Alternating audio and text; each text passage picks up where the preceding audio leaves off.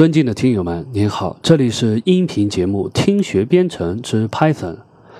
听学编程是唯一从实际出发、真正有效的学习方式。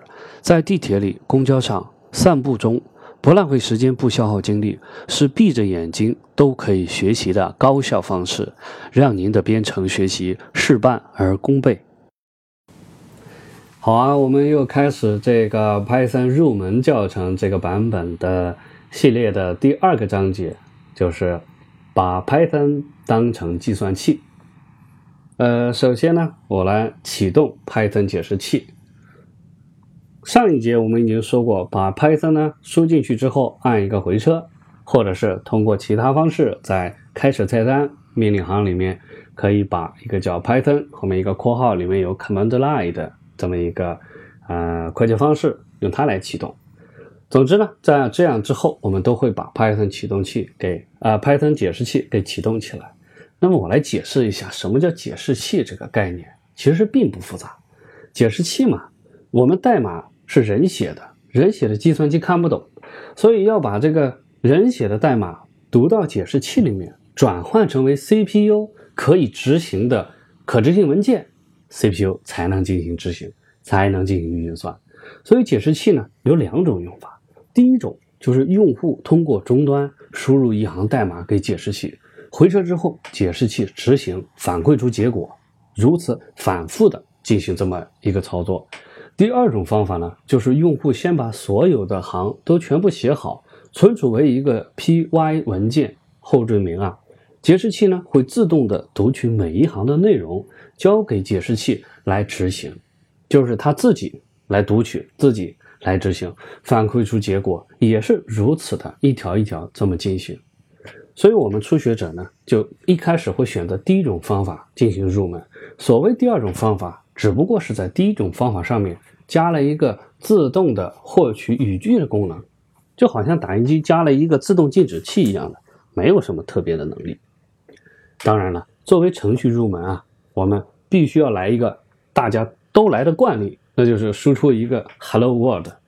用 Python 怎么输出 Hello World 呢？非常简单，只需要敲进去。print print 空格来一个引号，里面是 hello 逗号 world 感叹号引号回车之后，那么我们就看到在这个下面输出了一个 hello world。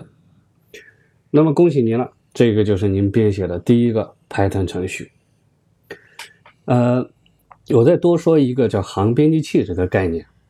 就是还注意吗？我们刚才输入了这个 print 空格引号 hello world 引号之后，在这个时候我没有回没有输入回车之前啊，我们是可以用键盘，当然是不能使用鼠标了，来进行对这一行进行编辑。由于 Windows 呢对于这个行编辑器的这个功能支持呢并不强大。所以大家感觉不明显。那么，如果是在 Linux 或者是苹果的这种这个终端的这个操作界面上面，这是非常方便的一个操作。就是我可以通过 Ctrl 加 A 把光标移到最开始，可以通过什么 Ctrl 加 E 移到最末端之类的很多种操作。而且呢，在 Windows 条件下，我们可以通过加装，比如说，我记得有一个叫就是 GitHub，这个大大家将来肯定会接触到。它呢会提供了一个命令行，就把很多 Linux 底下的一些好的这些命令，这些来处理我输入这个行的内容的东西，给它加进去。那么，总之吧，就是输入一行之后，呃，可以用键盘来进行这个删除、修改的这么一个东西，叫行编辑器。行编辑器最后我们输入回车之后，把这内容输入给解释器进行执行。那么说到这里，就是如何退出我们的这个解释器呢？那也非常简单。如果是在 Windows 操作系统下，直接 Ctrl 加上 Z 就会退出了。那如果在 Linux 条件下呢，就输出 Ctrl 加 D。苹果操作系统和 Linux 的是一样的。呃，还有一种办法，就是在我们这个以命令行的这种形式，输入一个 exit exit 加一个括号。按回车，让解释器就来执行这行代码，而这行代码呢，就是让解释器自己退出。输入之后，整个解释器就退出了。既然叫计算机，那么计算肯定是最初的能力。我们今天就是要回归这个计算机最初的能力，就是数字数字的运算，把 Python 呢当成一个计算器来使用。我们把这十四个知识点啊，虽然多，但是其实都特别简单。我说一下，大家都明白。第一个知识点就是加法，那简单嘛？加法呢，这个符号就是叫 plus。呃，多提一点啊，就是说我会在说内容的时候呢，把这个英文呢提一下，因为我们在学习的时候，有的时候会找一些资料，特别是在这个国外的网站上面，谷歌啦之类的。那么找的时候呢，我们会不太、不太这个，有的时候不太熟悉。对于中文的四则运算啦、加减乘除我们熟悉，但是在这个英文里，它到底是什么？可能平时不太在意。那这样的话呢，我会多提一下。比如说这个加法，你要输一个符号啊，那么在这个搜索引擎里面，它会把这些符号呢尽量都过滤掉，会导致你搜索不到这个内容。那么这个时候呢，你把它换成英文单词，这样搜索的命中概率就比较高。比如说这个加法，你就可以输一个搜索 plus，那 plus 的话就能知道这个符号。如果你要想特别说它是个符号的话，后面还可以加一个 sign，s i g n，表示它是一个符号。加法的这个内容我就不多说了啊，比如你输入一个，在刚才的命令行环境下，我们输一个二，然后一个加号，一个二。一回车呢，它就得四，啊，就是说解释器就进行了一次加法，这是第一个知识点啊。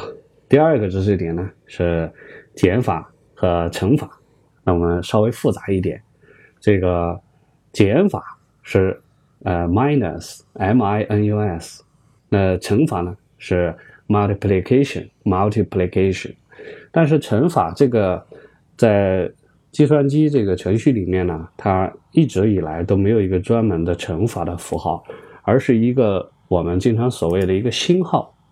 那么这个星号呢，如果你搜 star 呢，有时候不一定能搜得到，你可以使用一个叫 asterisk，a s t e r i s k asterisk，这样的话能搜到星号。星号呢，它就是做乘法来使用。那么我们来说一个五十。减去五星号六，回车之后呢，就等于二十，这就是减法乘法。那么这里面呢是有一个计算顺序的问题，它五十出现之后，并不是直接减去五等于四十五，然后乘以六，而是呢先把五和六进行相乘，然后用五十呢来减去这个乘起来的数。也就是说，乘法和除法，它的这个优先度是高于加法和减法的。第三个知识点就是括号和除法。括号呢，它的英文单词是 parentheses，这个里面呢是特别指那个小的圆括号，而除法呢，其实就是我们刚开在在前面一个节目里我们说过的一个，就是 slash。一个向前趴的这么一个斜线，那么在程序里面呢，它是一个除法的标志，就是 division。呃，我们来看代码，代码呢就是一个左边一个括号，啊，右边一个括号，这是括号对码，里面呢就是放我们刚才放进去的五十减去五，这里的五呢换成叫五点零，有个小数点，然后星号。Asterisk 六，在括号的外面呢，在右侧一个斜线，一个四。那斜线呢，slash 呢就是 division 除除以啊，右边是一个四。那么回车之后，我们可以得到一个五点零。在这里面呢，就是括号这个 parentheses parentheses 它呢就把优先度提到了更高的一个级别，因为刚才我们。回回看一下这段代码，在括号里面呢是五十减去五乘六，那么中间它是一个减法。那在右侧呢，它是除四。如果没有这个括号的话，它就会把五和六的乘积先除以四，然后再用五十去减。那么有了括号之后，它就优先了。这个呢和我们在数学里面使用的其实是非常相似的括号的用法。第四个知识点就是浮点数 （float）。浮点数呢是相对于我们下面会说的一个整数来的。简单说吧，就是有小数点后面的这个分数部分。那么这个代码是这样的：我用一个八，然后 division 除以五点零。呃，在这种情况之下，它的结果就是一点六。因为八是不能被五整除的，所以呢，它必须有后面的这个小数点。但是要注意了，如果你不用五点零这个小数点加上这个零，而是用八直接抵 vc 五，那么会得到什么呢？结果会得到一。还记得这个除法这个这个这个概念吗？在哦，当然了，我可能是在其他文章中提到过，就是我们在编译器里面可以设置这个，它在做乘法运算的时候，两个整数相除是得到一个整数，还是得到一个浮点数？那么在这里面就是这种情况。我们可以看下面一个知识点，那就是一般除法得整数。比如说，我用十七除三，它就等于五，自动的会把小数点抛掉。那么，在什么情况之下是有小数点？在什么情况下没有小数点呢？很关键的一个就是你的除法做除法的这两个数字里面有没有浮点数，也就是有没有用小数点来表示。啊，刚才我说到的那个编译器的一些配置呢，啊，可以参考我们另外一个系列，就是硬核版的这个 Python。那里面呢，会把一些编译器的一些内部的一些原理呢，做详细的阐述。呃，这里面呢，我们不太不太涉及这个部分。接着看第六个知识点，叫除不尽保留小数点位数。我们来看具体的代码啊，当你用十七去除三点零，注意这个里面是三点零。刚才我们遇到的那个八除以五点零是一样的，因为呢，八除以五它是除的尽的，虽然它不能整除，但是它是除的尽的。这还这是一个数学上的概念啊，这个还能回忆起来吧？呃，虽然我数学不好啊，但是这个。我还翻了一下的书，我想我想大家可能数学会比我好，那么应该还能记得住。那么十七除以三点零，它就等于五点六六六六六六，一直下面是无限循环。那么这样肯定是不能够无限循环的，它就会有保留的一个特定的位数，然后最后呢一位就变成七，这个叫除不尽保留小数点位数。第七个知识点是一个很有意思的一个东西，它写法是这样的：我用十七 division 是一道斜线，我再加一道斜线，也就是两个 division，后面放上一个三点零。这个时候一回车，注意了，它就不是五点六六六六六七，而是得到五点零。这种除法呢叫 floor division。前面那个 floor 就是地板的意思，也就是把除出来的结果，虽然它是我刚才说了一个整数除以一个和一个浮点数进行运算，结果就是浮点数，它呢会自动的把小数点的部分全部抛弃。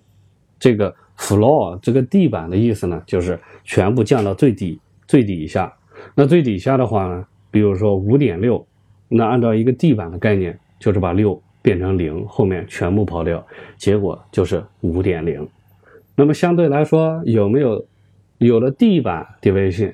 那有没有天花板 division 呢？这个我还真在三方库里面，就是 Python 可以调用的其他的一些数学运算里面找到了这个公式，就是它是可以做天花板除。什么叫天花板除呢？那言言而这个不言而喻了，就是十七它。这个天花板除三的时候，它就是得六点零，也就是它把后面那一位呢向前进了。它不是，当然了哈，也可以按照我们所学习传统中的叫四舍五入，这是另外一种除法，这里就不多说了，我们就说一个地板除。第八个呢叫 reminder，就是叫呃求求它的余数。符号呢是一个百分号，percent percent 百分号。比如说我用十七去 percent 三。它得到的是几呢？那显然十七除以三，那就是五，余数是二，所以十七 percent 三，结果就是二。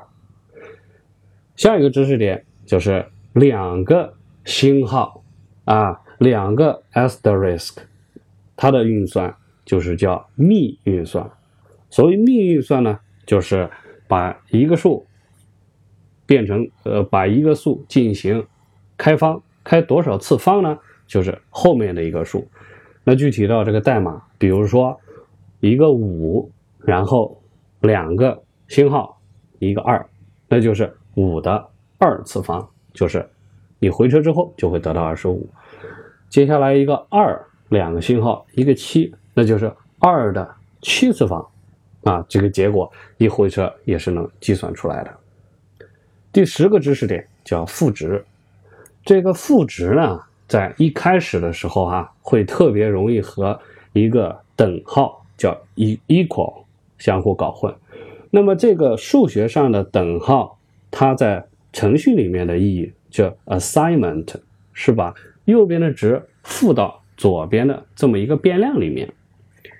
那么真正的等号呢，其实是两个赋值，这个。符号，在这里面就提到了一个变量的概念。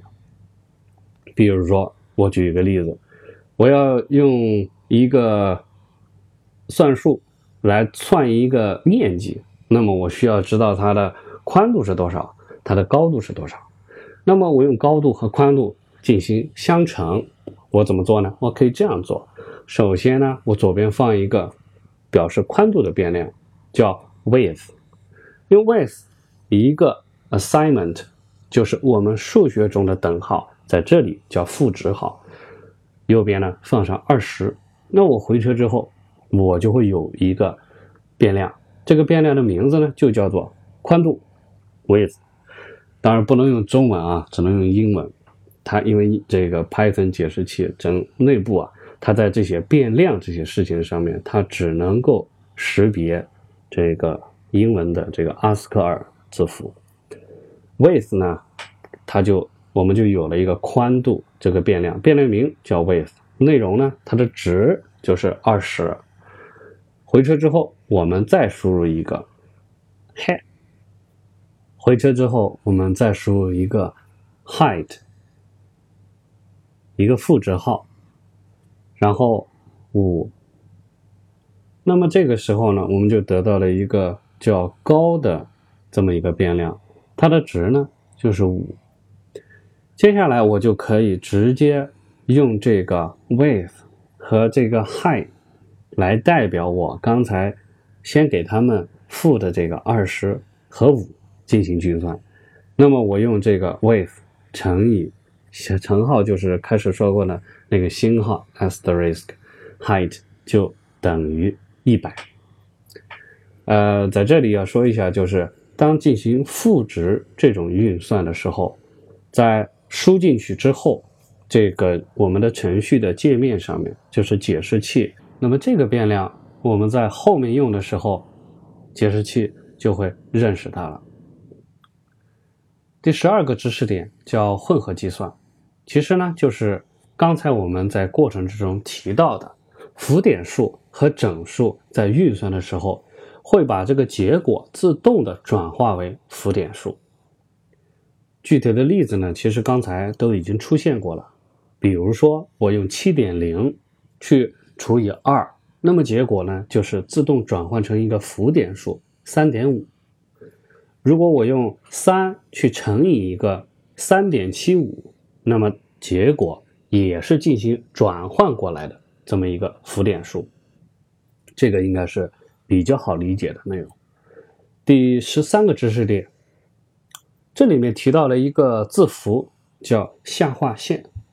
这个下划线呢，它的英文叫 underscore。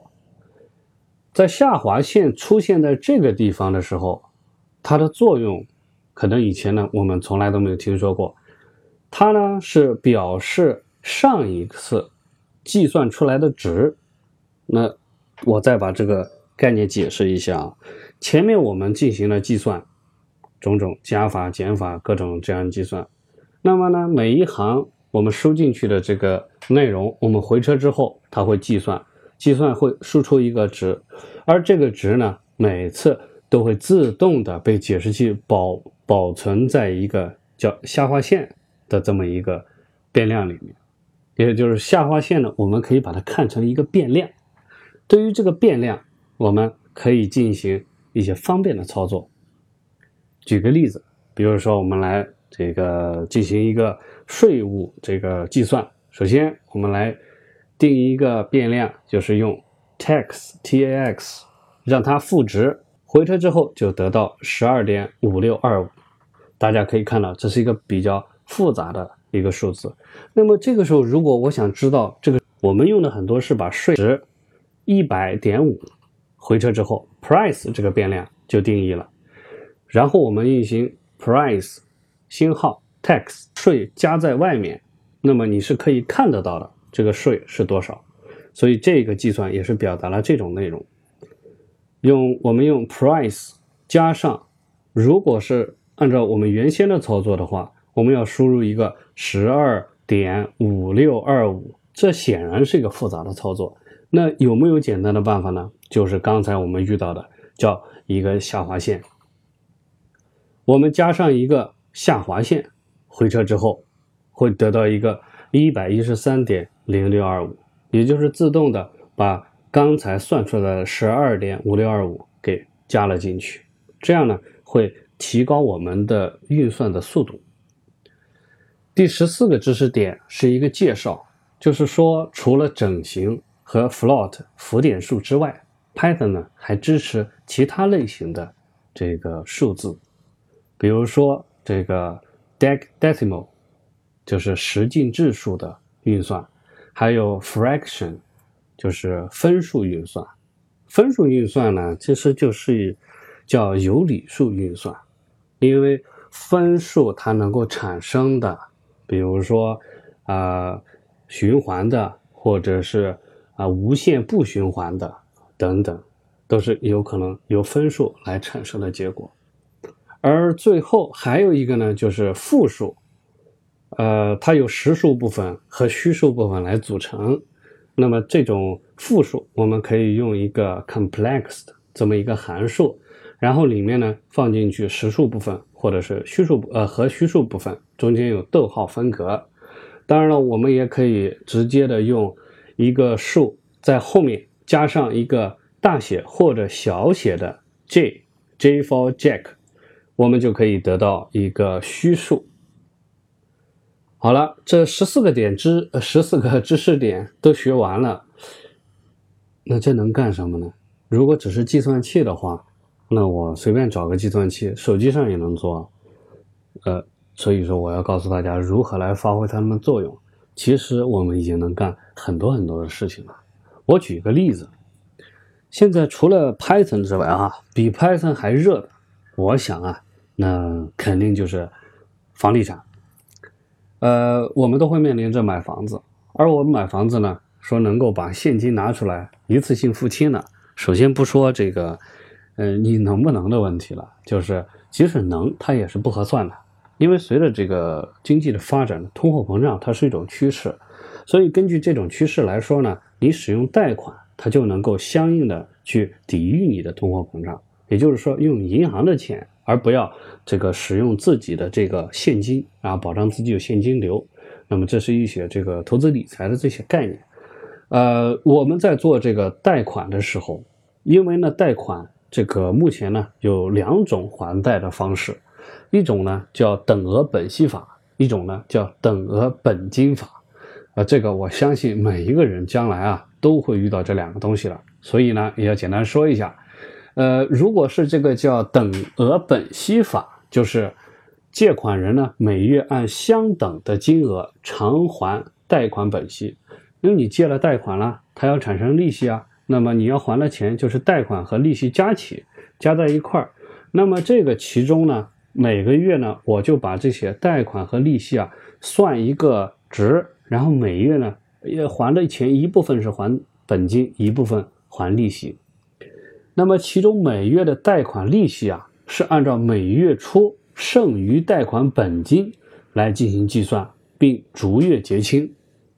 所以它这个其实啊还是挺复杂的。每一个月呢，要根据上个月还过了之后剩下的本金来进行计算，而且不是每个月还的钱不一样的，而是把所有的全部计算完，把你整个贷款周期算完了之后平摊到每一个月。这是一种方法，叫等额本息，也就是本和息加在一起，每个月是相等的。第二种方法叫等额本金还款法，那就是本金每个月还相同的值，然后这个利息逐月递减。为什么？这个很好想嘛，就是我们的利息是按照我们本金来的，那我第一个月已经还掉了一部分了之后，我第二个月。我所欠银行的钱，这个本金就少了，对不对？那你这个利息，你就不能按我第一个月的时候那个多的那个钱的利息，就应该逐月减少。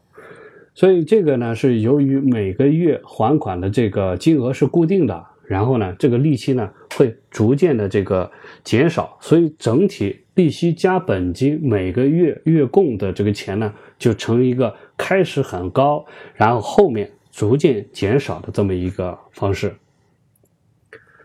呃，这两种方式呢，这个应该说是第二种方式，它的这个利息啊，它是总体的利息是比较少的啊，具体少了多少呢？等会儿我们可以计算一下，其实我们就我们就知道所有的内容了。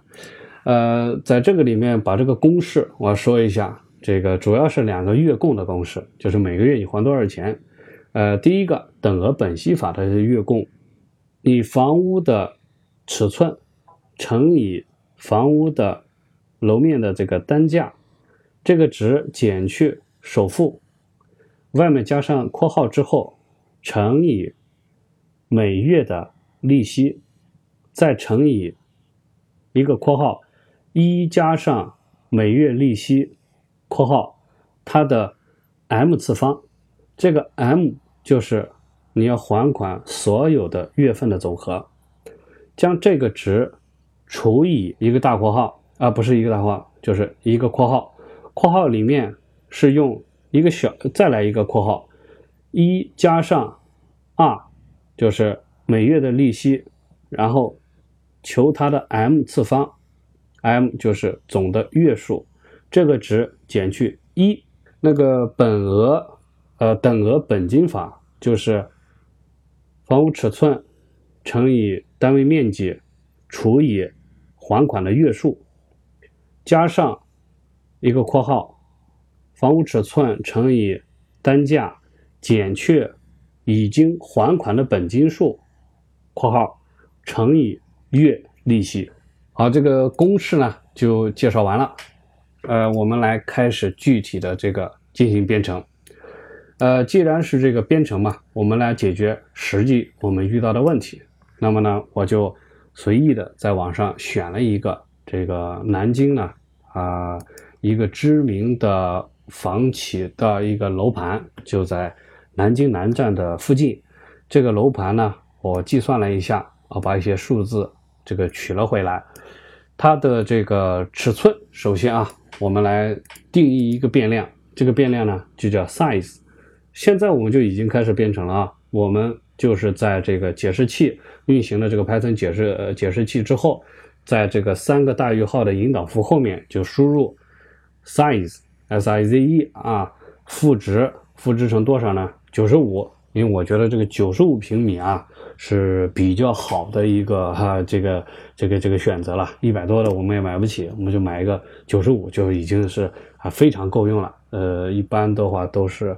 两室一厅嘛，或者是好有的时候它能隔成三室，它基本上是两室一厅，这个三口之家应该是够住了。然后回车之后，我们就有了一个变量叫 size 是九十五，呃，再输入一个 unit price，就是单位价格。unit price 这种时候啊，它是两个单词组成的变量名称。那么为了区别啊，我可以在底下中间啊加上一个下划线。那么这样的话呢，就是能看得出来它是两个单词。呃，这里提一下这个变量名的一些规范啊。一般这个变量名呢，首先第一个它是都是字母，呃，字母唯一不是字母的呢，就是这个下划线，因为下划线呢，这个是呃这个作为字母看的这么一个东西，因为它可以把两个字母分开。那么再来一个原因就是为什么用下划线呢？因为变量中间是不能有空格的。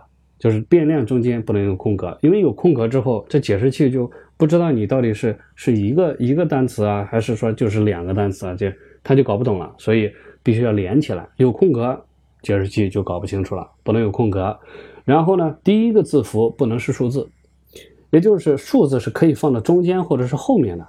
你可以给它起个名字，比如说刚才我们可以说单价，比如说 unit 下划线 price，呃一，那表示这第一个价格。然后再来 unit 下划线 price 二，这是可以的，但是你不能把一和二这些数字放到开始，这是不行的。还有的呢，就是一些关键字，就是后面我们会提到的一些命令，比如说 for 啦、if 啦啊这些 def 啦等等，这些不能用。那么其他的都是可以当变量用的，在这还多说几句。好，那个说到了那个 unit price 单价。这个单价是多少呢？我查了一下，也是这个触目惊心啊！这就是今天的价格是三四五九五，也就是这个三万四千五百九十五啊每平米啊。我输入之后，这个 unit price 就有了单位的价格，然后输入首付，首付叫 down payment，同样里边有个下划线，负值嗯八十万吧，这个我想。存存了十十来年了嘛，这个夫妻两个存个八十万，这个应该再借一些父母的钱嘛，没有办法。然后回车，我们有了这个 down payment，然后就是还多少年呢？这个是我们要考虑的一个问题。我们先按照最长的这个时间来还，三十年，year 等于啊负值啊负值三十，回车我们就有 year 的变量。还有一个概念呢，就是 rate，rate 就是这个利率啊。呃，目前呢，这个我们在这个呃大陆的呃利率，它是国家统一来规定的，中国人民银行定的，从二零一五年开始到现在就没有变过。那么这个我们目前这种三十年的这种贷款的利率年化这个值就是规定好的是百分之四点九，所以这个里面我们就输入啊 rate，然后负值号零点零四九。回撤，这个利率这个变量我们就有了。接下来呢，还有一个 discount，就是折扣。折扣这个变量我们把它定义为多少呢？就是为一吧。因为，呃，前段时间这个是有首套房利率优惠的，可能现在还有的城市在执行吧。呃，南京好像前段时间出了个政策，就是首套房利率是不没有折扣，有的银行是给出了九五九五扣，呃，九五这个折扣。因为最开始的话是九零百分之九百分零点零点九嘛，那现在呢我们就按照一来计算，按照一个最最多的这么一个值。呃，回车之后呢，我们就把这几个定义呃变量给定义好了。那接下来呢，我们就是来编这这个公式来计算第一个我们要求的月供，其实就是直接套公式就可以了，运用我们刚才的知识。首先呢，就是啊。一个括号，我们输入一个括号啊，左边的括号，然后 size 一个星号，unit price 就是尺寸乘以单价，这个就是总价嘛。空格减号空格 down payment 就是首付，然后一个右侧的括号，那这个值呢，就是我们算出来的，我们需要从银行贷款的数字，用这个数字。去乘以就是星号啊，乘以什么呢？月利率，月利率是这样计算出来的，我们就来这个 rate r a t rate 星号乘以这个 discount 除以十二，然后呢要乘以一个什么值呢？就是一加上月利率的 m 次方。那我们来计算，首先要乘以星号乘以一个括号，一加上 rate 乘以 discount 除以十二括号，对这个值呢进行星星两个星号，然后括号 year 乘以十二括号。那么这个 year 乘以十二外面为什么有个括号呢？因为要把它提前先计算出来。它的优先值要保证先计算出来，然后用它来进行这个幂运算。如果它不加上括号的话，那么前面一个值后面跟着两个星号，就是求次方来运算，就会把这个 year 这个三十先算出来，然后把算出来的值再乘以十二。那这样显然不是我们想要的，所以我们在一二乘以十二外面加一个括号，然后空格除以除以什么值呢？这是。又是一个括号，这括号里面呢是用一个值去减去一，那什么值来减去一呢？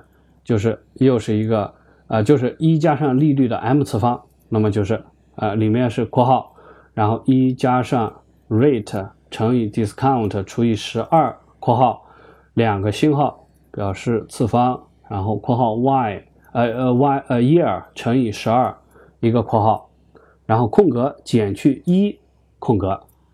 再把底下的这个这个除数加上一个括号，这样就可以了。那么我们来回车之后，呃，就得到了一个值啊，这个值是多少呢？那么你们肯定也能运算出来的。如果一切正常的话，我们会得到的一个数是一三一九六点六五二五的等等等，也就是一万三千一百九十六。这个呢，就是按照等额本息法每个月要还的钱。呃，哎，刚才我说了，这个等额本息法就是每个月你还的钱是固定的，那么我们就可以计算出来，我们一共就是整个这个贷款能够还，呃，需要还需要总共加起本息在一起要还给银行多少钱？那么这个计算的时候就用到了刚才我们的那个小技巧，就是。我可以把刚才这个值，我不要再输了，呃，因为你们如果运算出来，你会看到这个非常长的，那么我怎么办呢？我直接一个下划线，然后下划线啊，下划线，星号，括号里面 y 呃 year 乘以十二括号，哎，这个就是本息合计，回车之后直接就得出了一个叫。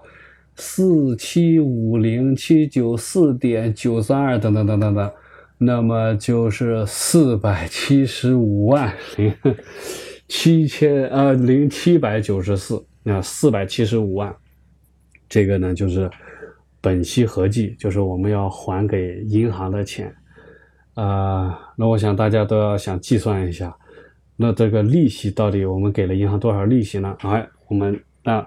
就来计算一下这个计算利息嘛，那就是用我们刚才这个本息合计减去我们从银行贷款，就是这个贷了多少钱，也就这个本金多少钱。同样用刚才那个小技巧，然后直接一个下划线，他就把刚才算出来的那个结果自己就包含在里面了。然后把它减去一个括号，size 乘以 unit price 减去 down payment 首付括号。一回车啊，我们就计算出来，按照这种方法是二二六四二六九，也就是两百二十六万四千二百六十九点九三等等等等等，两百二十六万的利息啊，就交上去了。呃，基本上就是这样，这个就是等额本息法的计算方法。那我们接着来再接再厉，我们来进行这个等额本金法的计算。呃，本额等金法的公式，我们继续套啊。左边一个括号，然后，哎，刚才输入的这些变量，这个时候就体现好处了，我不需要再重新输入了，对不对？因为变量没有变，尺寸没有变，价格没有变，利息没有变，首付没有变，对不对？整个没有变，我就可以直接来继续重新进行，呃，重新这个这个不需要重新输入，我来一个括号，然后 size 乘以 unit price，这个是总价减去。Down payment（ 括号除以（括号 year 年数乘以十二）（括号空格）前面这一部分呢，就是每月要还的本金，加上空格（括号）。首先我们算第一个月啊，就是第一个月我们要还的这个月供是多少？（括号 size 乘以 unit price） 减去 down payment（ 括号乘以）一样的 rate 乘以 discount，就利率乘以折扣除以十二，就是每月的这个利息。回车啊，我们得到了是一七零六零点三幺零四，也就是说，我们第一个月要还一万七千零六十。哇塞，这个这个太高了。呃，那我们还可以计算，就是看看。呃，每个月可以减少多少？因为我们刚才说了嘛，就是它每个月减少的本金数是固定的，这样呢，每个月减少的利息数也是固定的。所以我们来计算一下，看看每个月减少多少利息，那就是，呃，这个就没有办法用刚才那些小技巧了。那我们就要可能来，呃，来来硬硬算了啊，这个这个部分我们要来硬算了。括号 size 乘以。Unit price 减去 down payment（ 括号除以括号 year 乘以十二括号乘以 rate 乘以 discount 除以十二）。好的，回车我们得到了二十八点二零三五等等等等等，也就是说，我们每个月减少的利息是二十八块钱。呃，差不多，我们减一下。那么第二月的话，我们就是要还一万七千零三十二啊，这个。总之是有减少的嘛，嗯，呃，那么算一下，这个自然就想算一下整个的利息是多少。那么的利息的计算方法，我们回车之后再来，括号 size 乘以 unit price，空格减去空格 down payment，括号空格乘以空格 rate 乘以空格 discount，空格呃 division 十二乘以括号 y 一二乘以十二加上一括号除以二。呃，这个就是那个等差数列啊，什么一乘一一，呃，是怎么算来？就是反正把头一个数和一个数相乘，然后除以二。我记得学过，然后高斯啊什么啊。我坦白啊，这段这个代码是我从直接直接拿过来抄的，因为我不记得那个公式怎么算了。总之，就这一回车就能计算出我们总体的利息。我算出来是一八三二六七二，也就是一百八十三万两千六百七十二。哦。还是很高的，但是比刚才的那个还记得吗？是两百二十六万四千啊，比那个就还是要低的。就这种算法的等额本金法的利息还是少，但是第一个月要还一万七千零六十，好，太夸张了啊！那这个总共如果算等额本金法的话，我们要一共要还多少钱呢？也很容易计算了，用刚才的小技巧。我们已经算出来了，一共还多少利息？只要我们接输入一个下划线，然后加上括号 size 乘以 unit price 空格减号空格 down payment 括号，也就是除以一下它的这个加上它的本金数回车，那么总共是要还给银行四百三十一万九千一百九十七啊，这个和刚才的等额本息法的四百七十五万是差了。哇，差了四十是四十四万吧？对，差了四十四万。哇塞，这个还是很夸张的啊。呃，这个程序就已经输入完了。那么其实啊，我们想象一下，如果我们需要再考察另外一个房子呢？如果我们要需要再算另外一个呃一种贷款方式，比如说我们可能还二十五年或者是二十年，它的情况，或者我们改变一下首付。那这种情况下怎么办呢？我们就一定要注意了，就是我们刚才输入的这些内容，我们可以把它保存在一个记事本文档里面，对不对？就是刚才我们输进去的每行代码，我们可以把它存在记事本文档里面。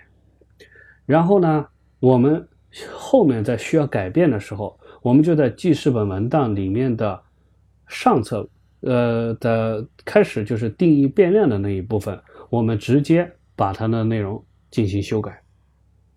这样的时候，我们修改完了之后，我们把这个变量，把这个记事本文本就保存起来。如果我们有新的值，我们修改完了之后，就把整个的这一段代码，把把这段代码的文字给它复制之后，到我们的这个 Python 的解释器的交互界面上面，直接点右键粘贴进来，你就会发现，当你粘贴的时候，它会自动的运行。但是可能不会运行到最后一行，最后一行会等你输入一个回车，但是所有的内容都是一次性给你计算出来了。那么我们可以简单的做一下这样的事情啊，首先就是新建一个记事本文档，然后呢，在里面就开始把我们刚才的代码都把它输进去。那么第一个就是啊，size 等于九十五啊，我这里用等其实是赋值啊，赋值九十五回车。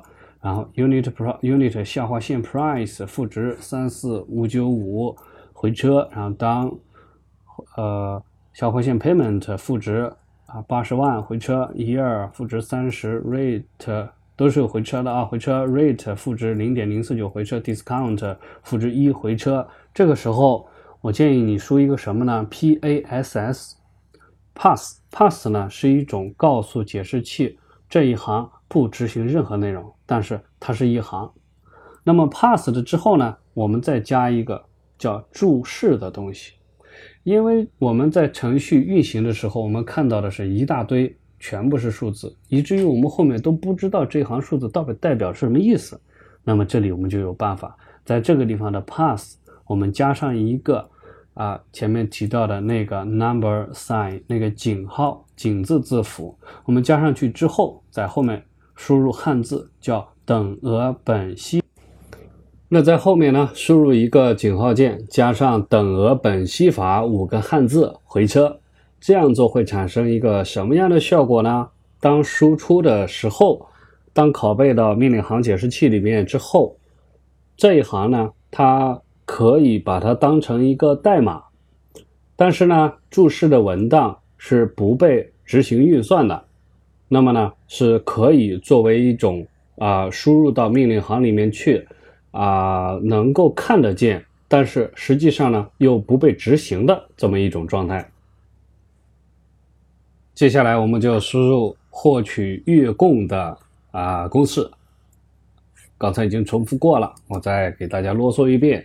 括号 size 乘以 unit price 减去 down payment 括号乘以 rate 乘以 discount 除以十二乘以括号一加 rate 乘以 discount 除以十二括号次方两个两个信号键括号一二乘以十二括号除以括号括号一加 rate 乘以 discount 除以十二括号两个信号键括号一二乘以十二括号减一括号。这里面呢也要输入一个井号键加月供两个汉字，目的也是同样的。